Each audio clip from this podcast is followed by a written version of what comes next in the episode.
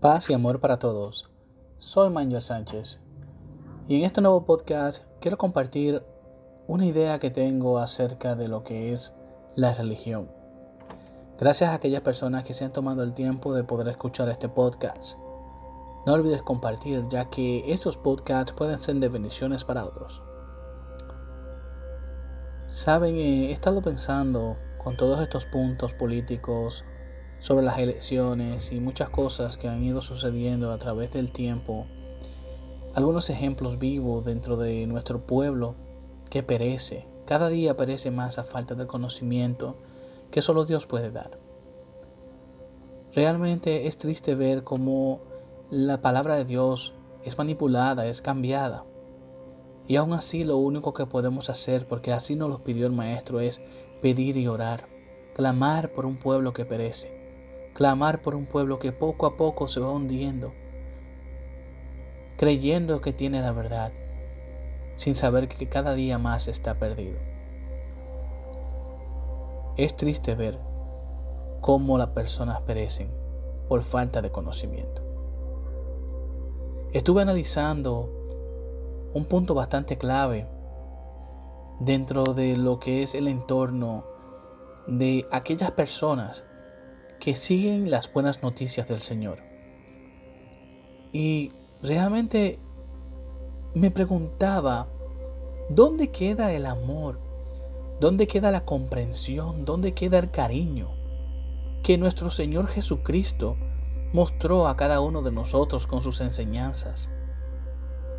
¿Dónde queda cada uno de los versículos en donde el Maestro nos habla de amor, de misericordia, de perdón? ¿Dónde queda el poder reconocer que Dios es amor? Queda en una pecera debajo del agua. Sí, en una pecera debajo del agua. Mientras meditaba en esto, mientras mi espíritu se concriptaba, se sentía triste por todo esto que está sucediendo. Mi imagen, mi mente generaba una pecera debajo del agua. No tiene sentido. Si analizamos una pecera es un recipiente de cristal transparente, el cual lleva agua. Entonces, ¿por qué una pecera debajo del agua me representa lo que estoy viendo, lo que estoy eh, palpando con el pueblo de Dios? Y es simple porque están tan limitados al agua que está dentro de la pecera que no se dan cuenta de todo el océano que hay, que hay fuera de esta. Viven atados a religiones, viven atados a reglas, a estatutos que fueron creados por el hombre, que fueron implantados en la sociedad por el hombre, sin entender que Dios nos habla, nos llama a que amemos a los demás, Recuerden la palabra de nuestro Maestro Jesús. Los mandamientos. Amarás a tu Dios y a tu prójimo como a ti mismo. Tu prójimo como a ti mismo. Jesús es bien claro con esas dos palabras. Tu prójimo, tu vecino, tu hermano, la persona que está al lado tuyo en el tren, la persona que va, que está en tu trabajo, aquella persona que está tratando de cruzar la calle y no puede, aquella persona que va manejando lento en el carro, aquella persona que va tratando de buscar la salida a sus problemas, aquellas personas que buscan ayuda, aquellas personas que a pesar de estar en ciertos aspectos, por ejemplo, eh, con pensamientos que no van acorde a los del Padre. Son tu prójimo. Son personas que realmente necesitan del amor, del cariño, de la comprensión que solo Jesucristo puede dar. Que solo Jesucristo puede llevar a cada uno de nosotros.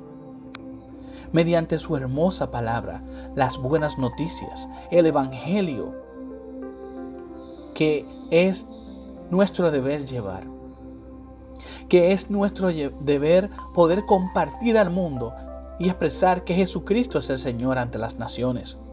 Pero entender que el hecho de llamarnos cristianos no es simplemente un eslogan, no es simplemente una etiqueta, no es una etiqueta que pertenece a una marca.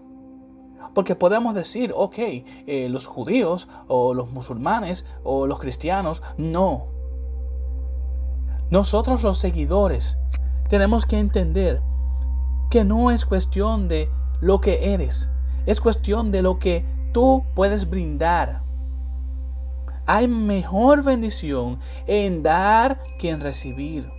Tenemos que dar amor, tenemos que brindar protección al desfallecido y llevar a aquellas personas que no tienen lo que le hace falta.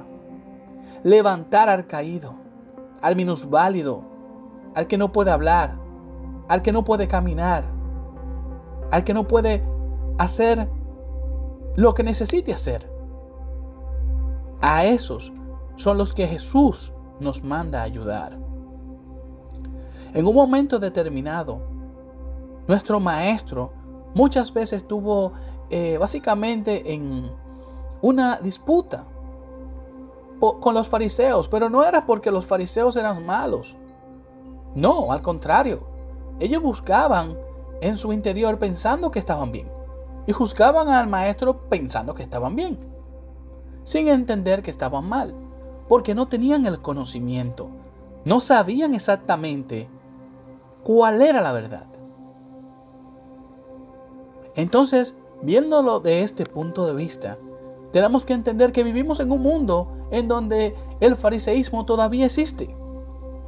Muchas personas eh, que buscan la manera de poder criticar, de poder llevar una especie de religión ficticia, simplemente llevando un, una cara que realmente no es verdad. Y llevando una imagen errónea de lo que el Maestro Jesús, Yeshua, nos llevó a cada uno de nosotros a predicar. Así que concluyo este podcast dejándole, soltándole a todas aquellas personas que quieren llevar las buenas noticias del Señor, que quieren llevar los evangelios del Señor Jesucristo a las naciones. Entender que lo primero que tenemos que llevar es el amor de Dios. El amor de Dios. Y para poder llevar el amor de Dios tenemos que comprender al prójimo. Tenemos que ponernos en sus zapatos. Como dicen muchas personas, yo te amo en el amor de Cristo. Perfecto. Estás dispuesto a morir por mí. Estás dispuesto a sacrificarte, a que te hacen a latigazo, a que te monten una cruz, a que te pinchen y te quieran romper las rodillas a martillazos. Ese es el amor de Cristo.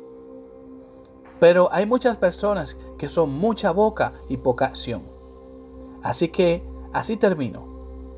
Tenemos que llevar el amor de Dios de una manera correcta, sin criticar, sin mirar al prójimo, sin que otras personas se vean ofendidas, aunque ellas ofendan. Como dijo el maestro, tenemos que dar la otra mejilla. Tenemos que ser ejemplos a seguir como seguidores de Cristo.